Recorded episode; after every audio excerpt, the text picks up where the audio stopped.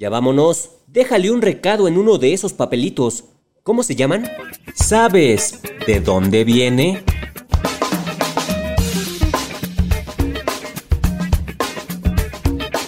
Los post-it. ¿De dónde viene? Seguramente sabes lo que es un post-it. Son pequeñas hojas de papel autoadhesivo de diferentes dimensiones, formas y colores. Las encontramos en paquetes de varias hojas pegadas entre sí y suelen llevar el pegamento solo en un extremo. Es otro invento que seguramente no sabes. ¿De dónde viene? ¿De dónde viene? Viajemos a 1968. El doctor Spencer Silver trabajaba para la compañía 3M, una empresa dedicada a investigar y desarrollar tecnologías diversificadas. Su trabajo consistía en la investigación de adhesivos en el laboratorio.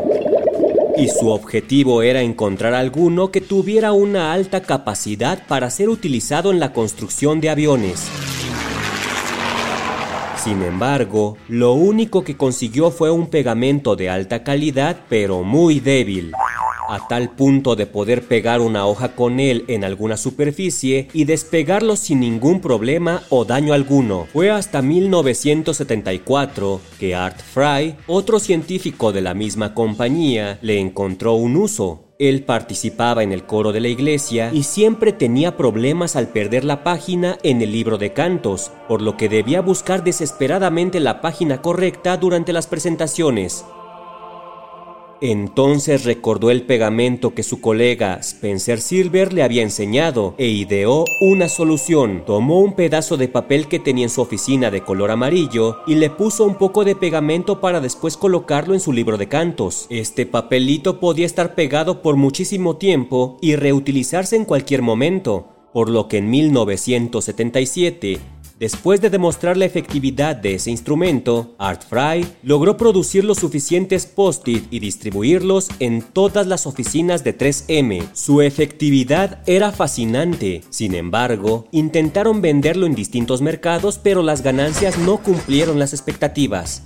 Entonces se les ocurrió dar muestras gratis. El 90% de los oficinistas que los utilizaron quedaron fascinados, por lo que el producto se lanzó oficialmente al mercado en 1980 en todo el territorio americano y en 1981 en Canadá y Europa. En la actualidad ya es común utilizar estos papelitos para anotar recados, tareas o marcar algo que debamos recordar. Por ejemplo, si no te quieres perder este podcast y necesitas un recordatorio, puedes utilizar un post-it y pegarlo en un lugar donde puedas verlo. Oh, wow, man.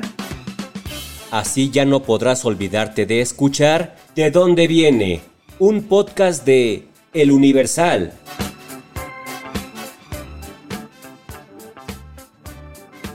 Úchale, no me acuerdo dónde dejé los post-it. Recuérdame escribirlo en un post-it para que no se me olvide dónde los dejé.